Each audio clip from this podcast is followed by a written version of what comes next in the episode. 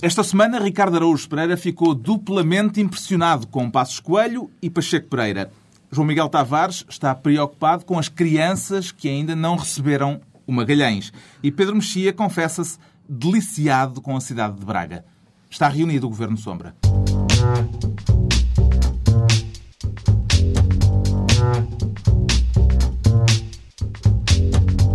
Viva, sejam bem-vindos. Estão incluídos nesta saudação os delegados ao Congresso do PS e os bloggers que pela primeira vez têm acreditação para uma reunião partidária. Havemos de falar disso mais adiante neste Governo Sombra com Pedro Mexia, João Miguel Tavares e Ricardo Araújo Pereira.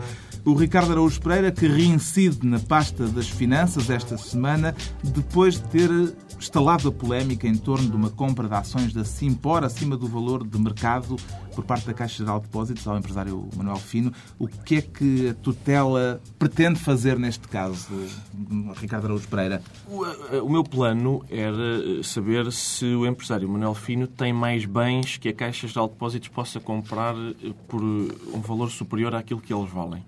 Eh, só porque eu acho que isso dá ao país um sinal extremamente positivo, isto que a Caixa fez. Porque a crise na qual nós estamos mergulhados, eu não percebo nada do assunto, há vários assuntos dos quais eu não percebo, este é um deles, mas dizem os analistas que a crise é financeira, portanto é uma crise que começou nos mercados bolsistas. E o facto de uma instituição como a Caixa vir investir na Bolsa ainda por cima comprando ações por um valor superior àquilo que elas valem, é um sinal ótimo, porque significa que a crise ou acabou ou está mesmo muito perto de acabar, porque haja alguém que ainda tem fé no, no na Bolsa. É um sinal de uh, Não, o que é estranho é para tu, tu disseste uma palavra que eu acho que é a palavra essencial nesta, que é a palavra tutela. Porque aparentemente uh, nós podemos lidar com a crise porque temos dois organismos que são tutelados uh, pelo Estado, pelo Governo, uh, que, são, que são o Banco de Portugal e a Caixa Geral de Depósitos, e que, portanto, asseguram que qualquer crise qualquer desregulação será regulada e controlada. Acontece que uh, sempre que o Governo é confrontado além dos próprios responsáveis da Caixa e do Banco, mas já nem digo isso, mas sempre que o Governo é confrontado com actos uh, discutíveis da Caixa ou do Banco de Portugal, o Governo diz que não os tutela e que não sabe nada e que, e que são órgãos autónomos. E, portanto, há aqui uma esquizofrenia uh, que consiste em que uh, os dois, os dois, as duas instituições que deviam regular uh, o, o, nosso sistema bancário e financeiro e que, portanto, seriam um instrumento do poder público,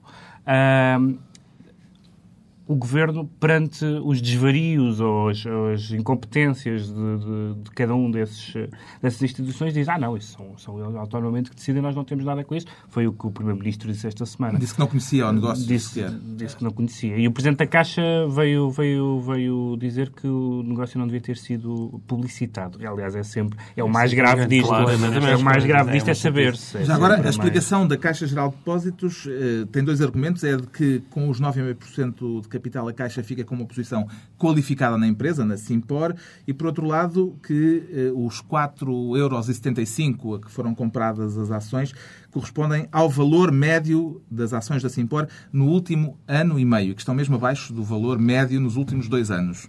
É pena, porque sequer se eles tivessem feito o valor médio dos últimos três anos, conseguiam dizer que conseguiram abaixo do preço de mercado. É um bom argumento, aliás. Parece muito bem. Mas eu acho, acho extremamente útil esta coisa que o Pedro estava a dizer, que é poder ser seletivo em relação às tutelas. Dizer, hum, isso eu tutelei. Ah, não, aquilo eu não tutelei. Aquilo eu tutelei. E aquilo eu já não tutelei.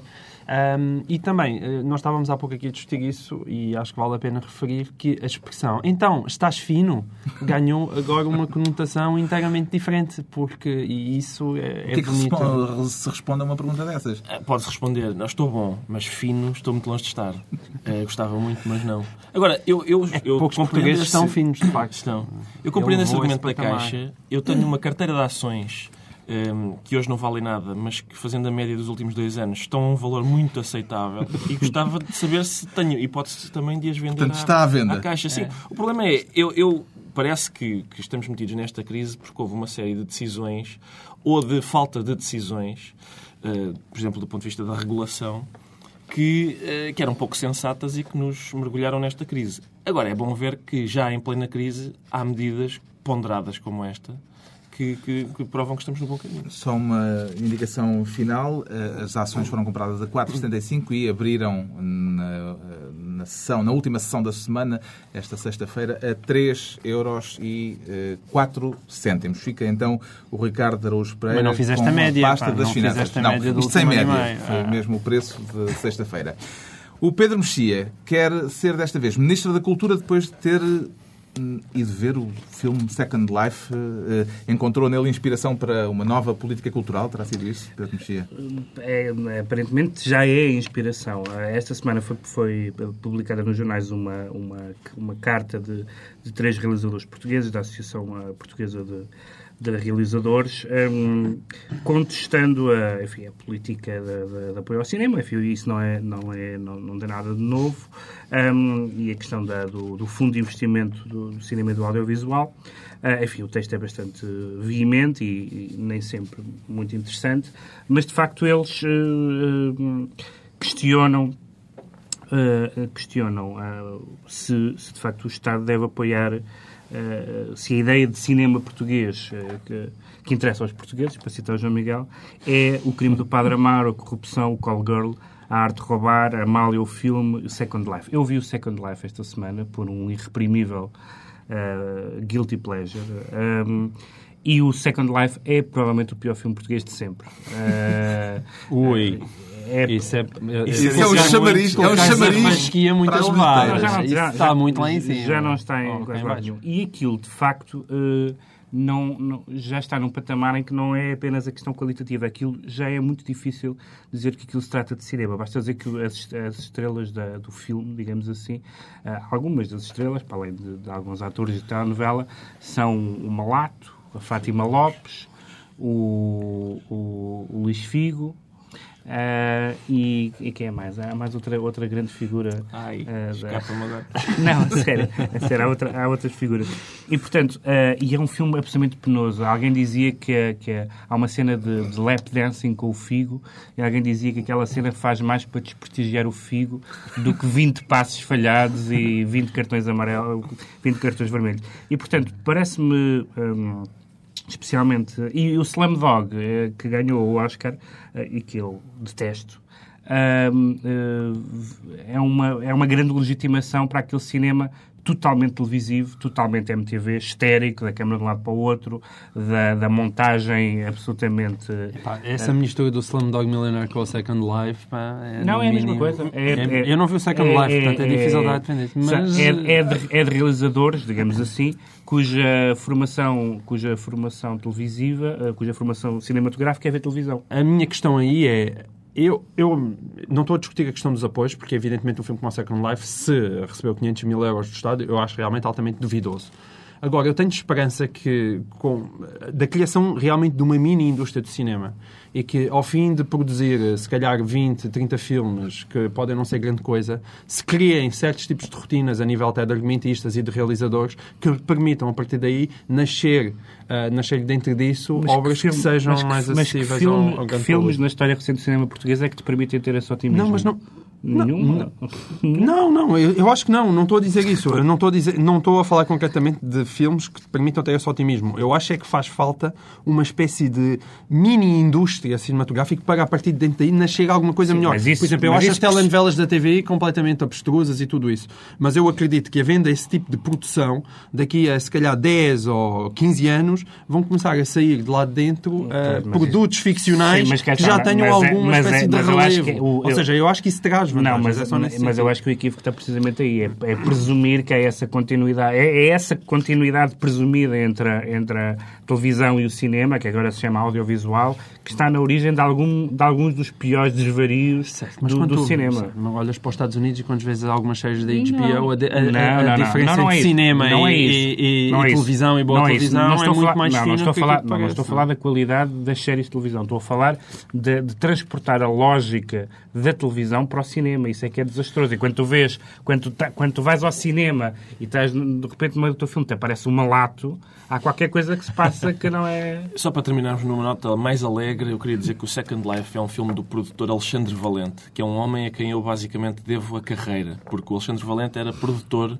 do programa da Maria Rueff, do qual eu era guionista, e uma vez eu escrevi um texto para esse programa e o Alexandre Valente pegou no texto por uma pontinha, com alguma repugnância, e disse: Isto para mim é lixo. Eram sketches sem nenhum valor de produção, em que uma personagem de óculos uh, falava à frente de um portão verde e dizia: uh, Eu venho lá de baixo, dizem que não sei o que, chega cá acima, afinal parece que não. É um Queixava-se queixava de uma coisa que, não, que, nunca ninguém percebia o que era. E, e, foi com esse lixo que eu. Esse foi um dos primeiros sketches do, do Gato Fedorento. E é o que dizem as pessoas: o estrume, do estrume nascem coisas. Né?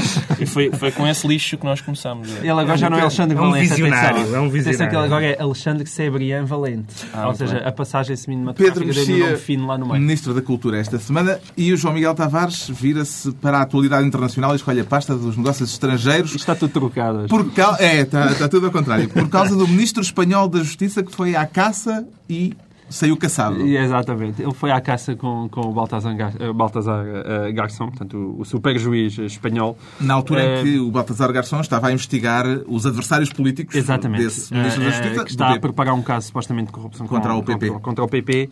E isso foi um, a gota d'água que fez transbordar o copo e o Ministro da Justiça foi obrigado a admitir-se. Um, e, bom, Há algum paralelismo a estabelecer aqui com a realidade Não, é isso portuguesa? que eu quero dizer, não é? É isso que, que, que, quero dizer. É que, evidentemente, que aqui o caso não é por causa da caça. Logo, a caça em si uh, é, é, polémica, porque realmente um ministro de esquerda não, e um, um verdadeiro homem de esquerda não, não, não deve andar à caça. Isso aqui é uma indireta ao, ao Manuel Alegre. Homem de esquerda que é de esquerda não, não anda a dar balásios em passarinhos.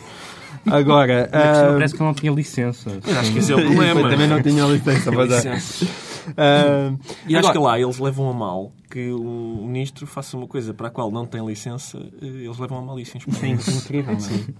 É uma uh, cultura política é. totalmente bizarra. Mas eles lá, pelo juízo, manifestamente, eles acham mal que um, que um juiz anda a partilhar uh, perdizes e, e zagalotes com o ministro da Justiça. E quando olhamos para o panorama português, o que é que temos? Temos, por exemplo, um, um ministro da Administração Interna que foi diretamente pescado, não caçado, mas pescado ao Tribunal Constitucional, que é uma coisa que faz bem. Estás lá no Tribunal Constitucional e diz, epá, agora sai daí uh, e, e anda a ser ministro. Okay? E, e, temos um PGR que, que, lança comunicados basicamente de proteção de Primeiro-Ministro, dizer que o coitadinho ele está muito inocente e não se passa aqui nada. E, e isto já para não falar das ligações entre os juízes e o, e o mundo do futebol. Uh, e, portanto, basicamente era só isso que eu, que eu queria salientar, não é? Porque eh, em Portugal realmente comem-se passarinhos alegremente em conjunto entre eu, quando juízes, li, políticos, quando, do desporto, quando comecei a ler a notícia tive alguma esperança que fosse uma repetição do episódio do Dick Cheney e que o Ministro da Justiça tivesse dado uma chumbada no, no, no porque, porque a, a proeminência dos juízes na vida política e, sobretudo, quando eles vão à caça uh, com dirigentes do partido oponente ao outro partido que eles estão a investigar, parece, parece muito preocupante. Eu ainda pensei que houvesse ali um momento de. Oh, pensei que era um viado. viado, se calhar, não é bom, porque a política do Zapatero é muito inclusiva, mas uma perdiz, vá. Esta semana, fazendo o paralelismo da situação judicial com o caso português, soube-se que o Procurador-Geral da República, Pinto Monteiro, defendeu que estava na altura de levantar o segredo de justiça no caso Freeport, para acabar com especulações, mas que a Procuradora, a quem o processo está entregue, a Procuradora Cândida Almeida, considerou que era cedo demais. Como é que se deve ler este desentendimento? Eu pensava que nós éramos um país em que essas coisas estavam todas bem legisladas. Aliás, é um país em que a legislação nunca falta, mas pelos vistos não. Mas isto eu acho que anda, a pandemia, o pandemónio total Uh, mesmo a, a Procuradora Cândida Almeida, com o seu programa também na Renascença, que cada vez que fala agora aquilo dá, dá, dá sempre brado.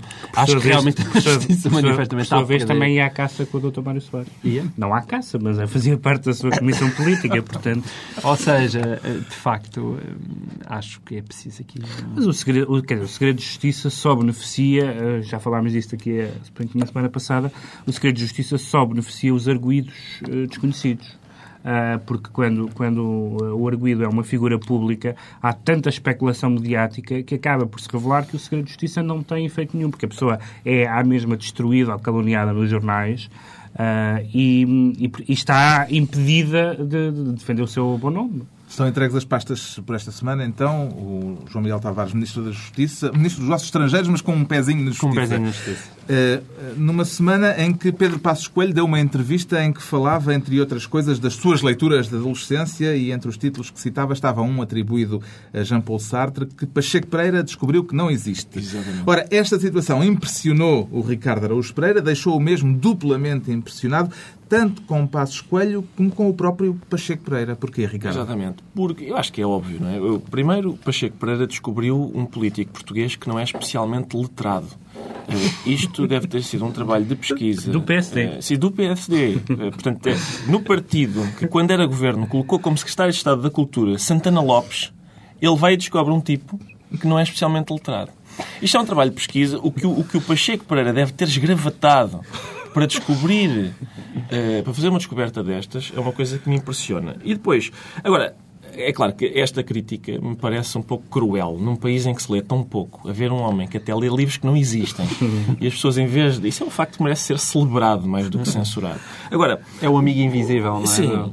Agora, o Pacheco Pereira, o, o, que me parece é que o Pacheco Pereira escreveu um texto sobre isto em que dizia que há uma mania muito. O Pacheco, que, que o Passos Coelho tinha, tinha caído nesta esparrela de indicar um livro que não existe porque tinha incorrido numa mania muito portuguesa que é a do dropping names. Ora, há outra mania muito portuguesa que é a de incluir expressões estrangeiras no discurso para o tornar mais sofisticado. E o que o Pacheco Pereira quer dizer, de facto, é name dropping. Não, dropping names é uma expressão que não existe. E, portanto, o que eu temo, acima de tudo, neste, neste caso, é que as pessoas que fazem dropping names sejam também praticantes de jacking cars, que é aquela prática criminal nova. Agora, só para terminar, eu gosto... Esta denúncia do Pacheco Pereira, da, da, deste livro, da fenomenologia que não existe, é reveladora de uma fenomenologia, que é o facto de, para Pacheco Pereira, haver políticos, mesmo dentro do PSD, que podem indicar livros que não existem e outros que não podem. E, portanto, então, há, há, políticos que podem indicar que estão a ler a, a, Utopia do Thomas Mann, que também é um livro que não existe, e que o Pacheco Pereira nunca ousou eh, apontar como um exemplo da, da biografia do nada. Cavaco Silva, Exato. E há outros que têm o azar de dizer que a fenomenologia do ser, que gostaram muito, e, já, já agora, alguém à volta desta mesa tem para confessar a leitura de algum título que não exista? É a altura desse tipo de revelações aqui. Pá, Pedro Mexia, tu é que sabes. Títulos que, que, não deviam existir. Não, não. A leitura de livros que não existam. Isso é que será eh, aliciante saber. O que, é, o que, é, o que é bizarro é que o, é que o Pedro Passos Coelho se tenha sentido um, eh, tentado a tornar-se interessante dizendo que leu Sartre. uh, o que. Pare... Há uma certa, há uma, há uma certa tendência de, de, dos políticos dizerem que leram certas coisas, certos livros que fica, fica bem ter dito que leram, uh, e cuja, cujo único propósito é parecerem interessantes, densos, densos no sentido antigo da palavra, agora parece que densos quer dizer pouco espertos. e, por exemplo, ouvimos com frequência líderes de distritais uh, de partidos a dizer que gostam muito das memórias de Adriano. As memórias de Adriano são... Uh, e, e não se percebe muito bem. É verdade que, que, que que começa a ser uh, muito cansativa esta, esta tentativa de, de, de, nos vender Pedro Passos Coelho, sobretudo porque cada vez mais se percebe que, que se vende essencialmente a sua a sua imagem, a sua postura, a sua voz, acima de tudo, uh, uma certa sensatez no discurso, mas ele muito espremido, não tem assim tanta coisa para dizer como isso. E esta tentativa agora de dar uma, uma dimensão de estadista dizendo que leu o Sartre, é a época errada para dizer isso, não é?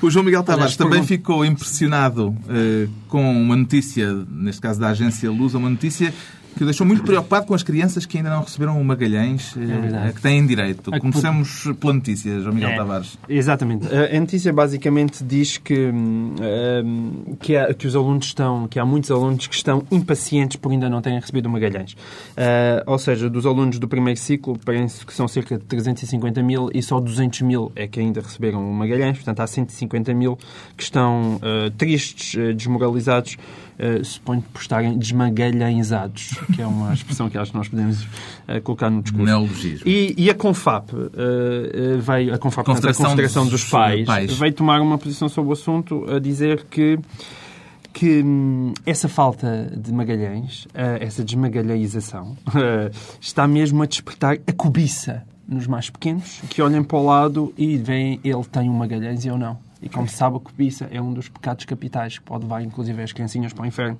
E, naturalmente, a Confab está preocupada.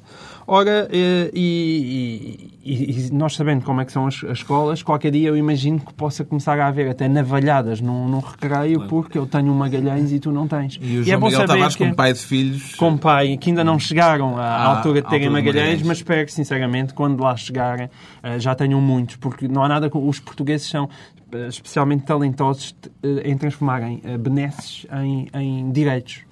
É, é uma coisa que é muito portuguesa. Tipo, ah, é, é uma coisa que é um benefício e toma lá, olha, para ficares contente, aquilo de repente, se eu não tenho, torna-se um direito, um direito terrível. Eu, ainda há pouco tempo, eh, pensar que, que para os adultos se inventaram até uns, uns comprimidos azuis que combatiam a ansiedade e agora ver que estas caixas azuis estão a provocar tantas ansiedades nas criancinhas é uma coisa realmente muito preocupante. E Alguém mais tem esta preocupação? Eu pensei que havia aqueles... Eh, havia uma altura em que isso foi resolvido muito bem com aqueles magalhães de tirar e pôr que o Sócrates levou a uma escola de Viena do Castelo em que ofereceu aos miúdos e, e depois, quando se foi embora, tirou.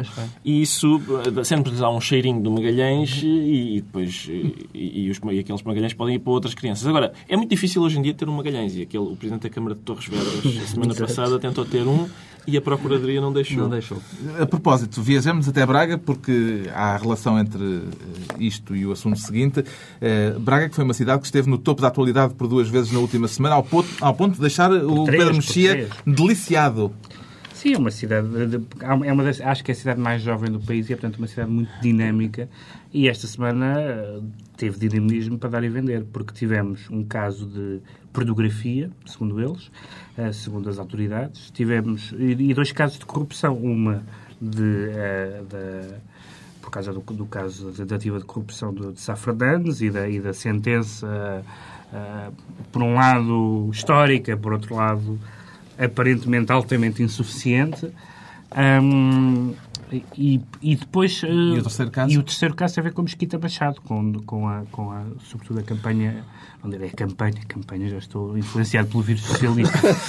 com, a, com a investigação jornalística que o Correio da Manhã tem feito a propósito. pessoais. É? Exatamente. Vamos por partes, então, para fazer render o peixe. O primeiro caso tem a ver com a apreensão pela PSP de cinco exemplares de um livro que tem uma reprodução de um quadro do século XIX na capa. Hum. Sim, que é uma senhora, parte dela, pelo menos. Uh, e, e, a história é toda, é toda muito engraçada. É e edificante. É engraçada ser, ser em Braga, é engraçado.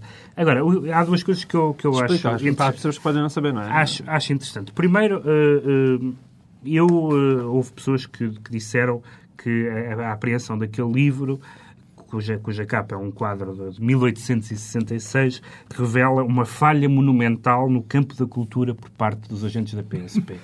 Ora bem, eu gostava de dizer que o meu, eu acho que é tão importante a ter uh, agentes da polícia que conheçam a pintura francesa do século XIX como candidatos a primeiro-ministro que leiam Jean-Paul Sartre. Uh, não, eu, eu, não estou seguro na minha casa e com os meus bens sabendo que há na rua agentes que conhecem a pintura francesa do século XIX. Mas eu discordo, eu acho que eles conhecem bem. É, aliás, esta apreensão é uma homenagem ao realismo. É, do ponto de vista da, da, da crítica de arte, os, os senhores guardas estiveram muito bem. Vamos mas, tentar... mas, por outro lado, há uma, há, uma tenta, há uma tentativa engraçada de legitimar aquela obra dizendo que aquilo uh, é um, que é um, um, no artístico aquilo era um álbum de pintura. Vamos por partes. Um, não só que não era um álbum de pintura, era uma obra chamada Pornocracia, de uma senhora chamada Catherine Breillat, que também é cineasta e que... Tem um título é, é, de um filme que, que não que, tam, que também é cineasta. Este, este livro, este, este, livro foi adaptado ao cinema um, para um filme chamado Anatomia do Inferno, cujo ator principal é Rocco Siffredi, que é um ator italiano muito especializado no nu artístico. E, curiosamente foi uh, filmado em Portugal. Esse, o filme uh, foi E, portanto, esta senhora... Esta Estou à vontade de falar isso que eu conheço bem a obra dele. Esta, se esta senhora é alguma coisa, é uma uh, praticante da, dos limites da pornografia no cinema, portanto, não é, não é insultuoso chamar isto de pornografia, e o próprio quadro foi pintado como um quadro para uma coleção de pornografia privada de um, de um embaixador, no tempo em que os embaixadores uh, gostavam... Isso justifica a apreensão? no tempo em que os embaixadores gostavam. Estavam de pintura. Uh, vamos só ouvir a explicação da PSP de Braga conta é que estávamos perante uma situação de alguma agitação por parte das pessoas que se encontravam naquele espaço e na tentativa de uh, diminuir e acabar com essa agitação foi retirado esses cinco exemplares. O quadro do Courbet estava, portanto, a provocar agitação. Não, é porque é, feira do livro. é perigo de alteração da ordem pública e, e iminência de confrontos físicos. Isto vem na sequência de, uma outra, de um outro facto acontecido, cá está em Braga, uh, com o arcebispo de Braga, o anterior arcebispo de Braga, quando passou na televisão... Uh, uh, o pato com laranja? Não, não. o Império dos, Império, Império dos Sentidos, sentidos, em que ele disse uma das grandes frases da cultura portuguesa contemporânea, que tinha aprendido mais em 10 minutos do que em 60 anos de vida.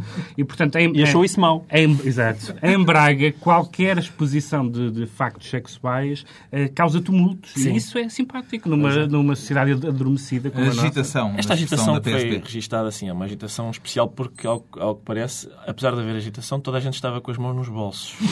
Portanto, é uma agitação sui generis. Agora, eu, eu gosto muito... Eu, eu, reparem, eu não, não duvido que possa haver eh, confrontos físicos a propósito deste, deste quadro, até porque a maior parte dos confrontos físicos que eu conheço têm na sua origem uma vagina. É. Um, e, portanto, isso não me surpreende. Agora, um, eu, eu tenho, tenho dificuldade em, em, em, imaginar a cena. Quer dizer, os dois, três polícias vão à banca e dizem era para aprender o livro das vaginas, faz favor. É, Custa-me a compreender como é, que isto, como é que isto é feito com alguma dignidade. Agora, eu estive no Museu d'Orsay eh, e, e, e contemplei o quadro e lembro-me de ver uma cena de pugilato à frente dele. Eram dois turistas bracarenses. Agitação. Que, que estavam a agitar-se. É aliás, é, aliás, o segundo postal mais vendido no museu. Agora, eu devo confessar Qual é que é o primeiro? É um, é um Renoir. Ah, o Renoir. Uh, não se compreende, em primeiro lugar, é daquelas coisas. Uh, agora, eu, eu devo dizer o seguinte. Uh, eu não compreendo esta, esta a hipótese de haver... compreendo apenas uma razão para haver confrontos físicos à frente daquele quadro, que é uma pessoa dizer a outra: Eu não sabia que o Courbet conhecia a tua mãe. É a única razão para haver confrontos físicos à frente daquele quadro, de resto não conheço nenhuma. Muito bem. Brevemente, o segundo caso que tornou uh, Braga centro de atenções aconteceu em Lisboa, no Tribunal da Boa Hora, onde o empresário Domingos Névoa foi condenado por tentativa de corrupção a um vereador eh, da Câmara da Capital, tentativa dada como provada pelo Tribunal.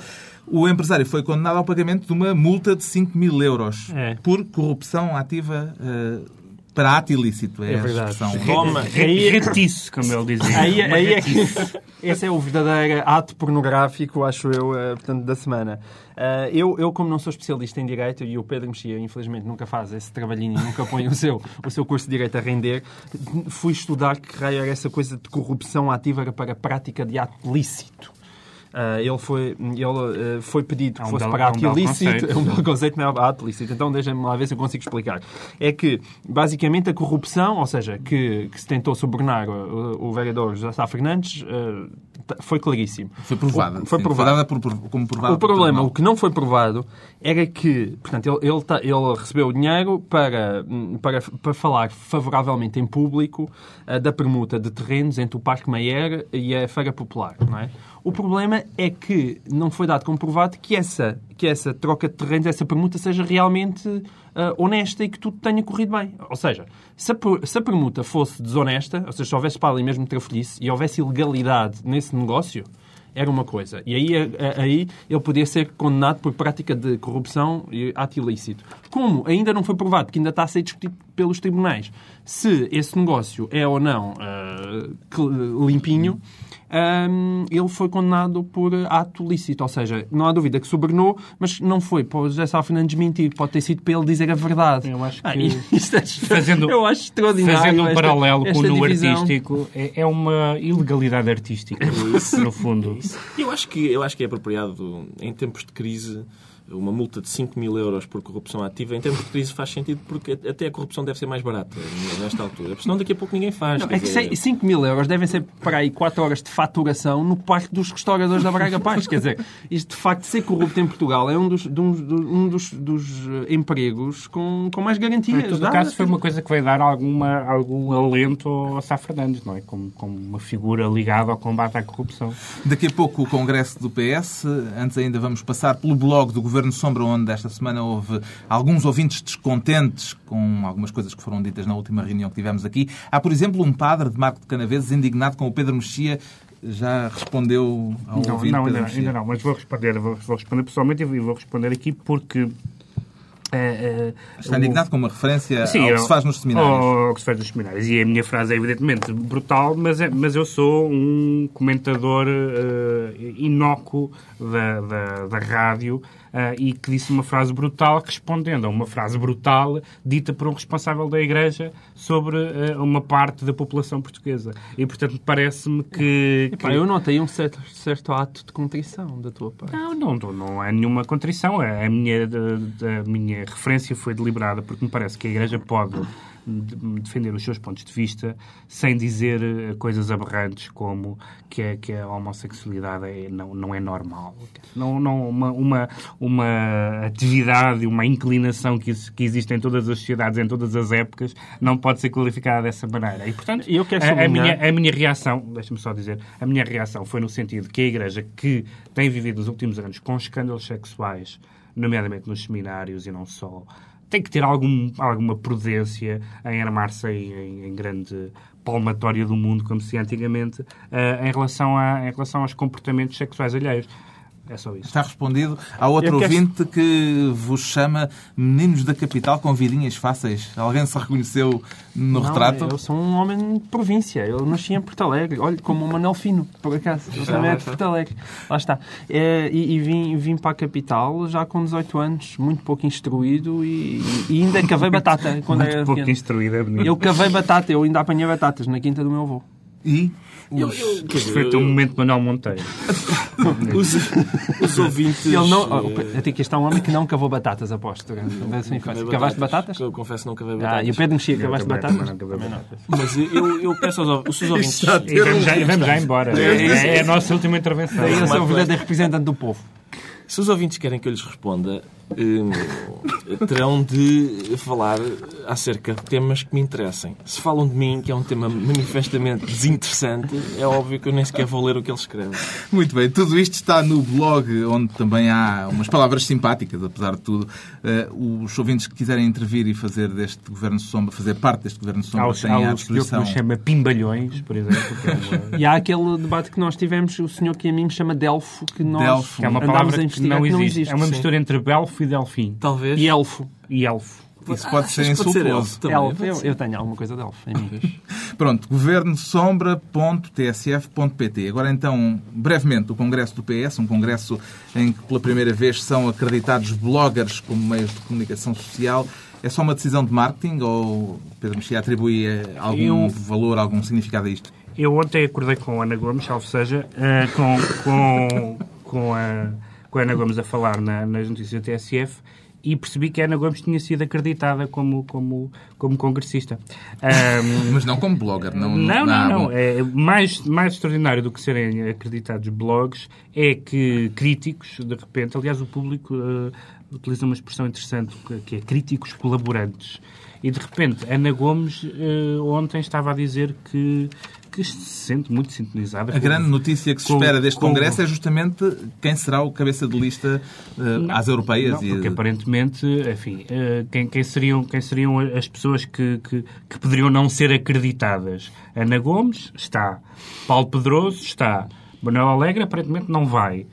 Portanto, toda a gente que quis está acreditada, não são só os blogs. Acho que os blogs não têm nenhuma, nenhuma mais-valia específica porque Sócrates consegue que uh, todos os seus uh, adversários ou, ou discordantes sejam ocorridos a Unesco, por exemplo, ou acreditados. E, portanto, isso é maravilhoso. O facto de José Sócrates preferir ficar em espinho uh, em vez de ir a Bruxelas participar no Conselho de Ministros da União Europeia no domingo é significativo. Manuela Ferreira Leite diz que ele, mesmo com 40 graus de febre... Exatamente. Qualquer pessoa prefere espinho a Bruxelas. Devia ir eh, a Bruxelas? Eu acho que é, é das primeiras medidas populares que Sócrates toma, porque faz a delícia daqueles congressistas todos que estão ansiosos por ver o seu ídolo e faz as delícias do, dos, dos, dos, chefes de Estado e de Governo que estão em Bruxelas que também não, ainda não queriam levar com outra sessão, ação de formação sobre o Magalhães, como da última vez que se reuniram. Ainda por cima, uh, portanto, eles, eles supostamente em Bruxelas vão debater a crise. Portanto, é um daqueles casos em que eu até posso concordar que José Sócrates fique cá, porque eu também acho que ele não deve ter nada de jeito para dizer. Acho que é Os outros não têm, quanto em mais Braga. ele, não é? Portanto, uh, neste caso, eu. Começa a ser tempo a de decretar certa. e o João Miguel Tavares esta semana voltou a encontrar uma forma de falar uma vez mais de Barack Obama. Já não falava há muito tempo. Não, é porque eh, tem tudo a ver também com o Congresso do PS. É porque claramente o Congresso do PS e os, e os bloggers estão a ir buscar ao, àquilo que o Obama tem feito a sua inspiração.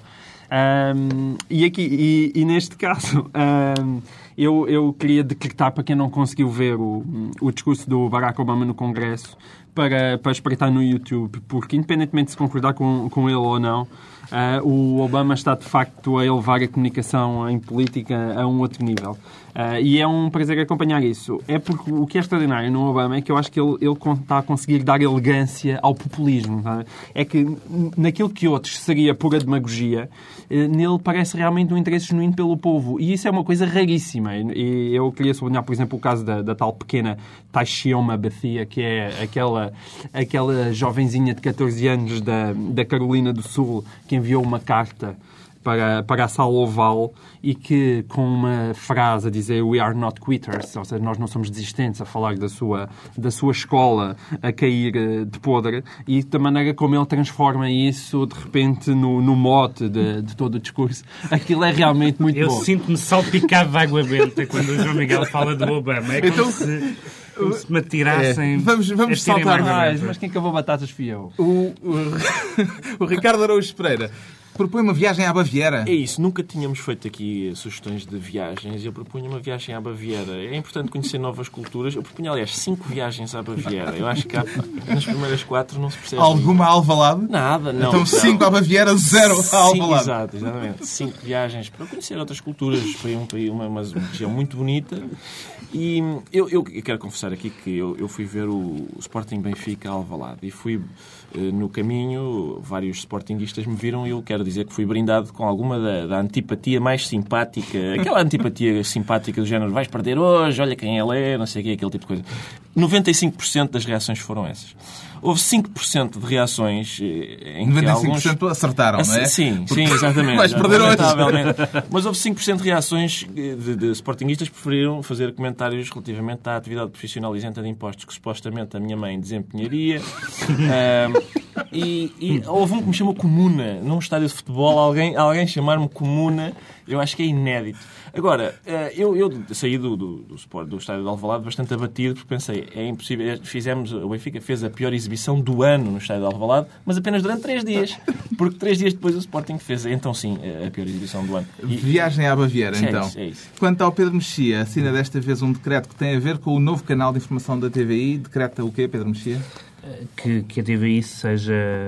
que este canal da TVI traga. eh, o que, de bom tem a televisão privada e não o que de mau tem a TVI. Eu tenho visto pessoas eh, muito entusiasmadas com a, com a linha editorial da TVI, eh, dizendo que ali sim é que se faz jornalismo, ou seja, que ali sim é que se faz oposição. E eu, as poucas vezes que vi a, a TVI, nomeadamente à sexta-feira, acho aquele estilo de, de informação absolutamente deplorável. Mas olha que Ah, tem muito boas notas no índice de Ah, situacionismo. claro, evidente, evidente. Há informação para três canais Esse é que é o problema, é que não há, televisivos, eh, notícias, eh, 24 horas por dia. eh, não só o que o que o que veio nos jornais esta semana foi que nos outros países há- não há três canais, exceto em França, que tem evidentemente um, um mercado publicitário muito muito maior que o nosso. E eu temo é que isto também seja um bocado eh, eh, a fuga para a frente da a- há crise na televisão, então criam-se mais canais. É um pouco como no mercado editorial, que há uma grande crise livreira, então cada vez se publicam mais livros. E portanto temo que que isto agora a SIC Notícias é um caso de sucesso, eh, às vezes um bocadinho eh, estabilizada eh, eh, e pouco dinâmica, mas em todo o caso acho que a SIC Notícias foi um passo em frente na Vai informação ser preciso arranjar notícias, manifestamente, para três canais de notícias. Eles são bons nisso. Eles são bons nisso. Não, acima de tudo, eu acho que pode dar também ali picar um bocadinho a SIC Notícias, porque aquela repetição é incessante de, de- de notícias que a gente vê no canal é realmente excessiva. E Agora vamos ver a, aquele abanão a acho que faz um bocado provavelmente, Eu, três apesar de canais. tudo, eu percebo a irreverência da TVI. Acho que, apesar de tudo, há uma irreverência. Um bocadinho à medida como há também no Correio da Manhã, que aquilo às vezes anda ali realmente também, a pisar também os terrenos da verdade. É isso que queres dizer. Mas, é a informação é... que, que cavou batatas. Cava batatas. É a informação que cavou batatas. Está feita a reunião da semana, dois, oito dias à mesma hora, volta a reunir-se o Governo Sombra, Pedro Mexia, João Miguel Tavares e Ricardo Araújo Pereira. Eu vou sair daqui, vou cavar batatas. vou comprar uma enxada.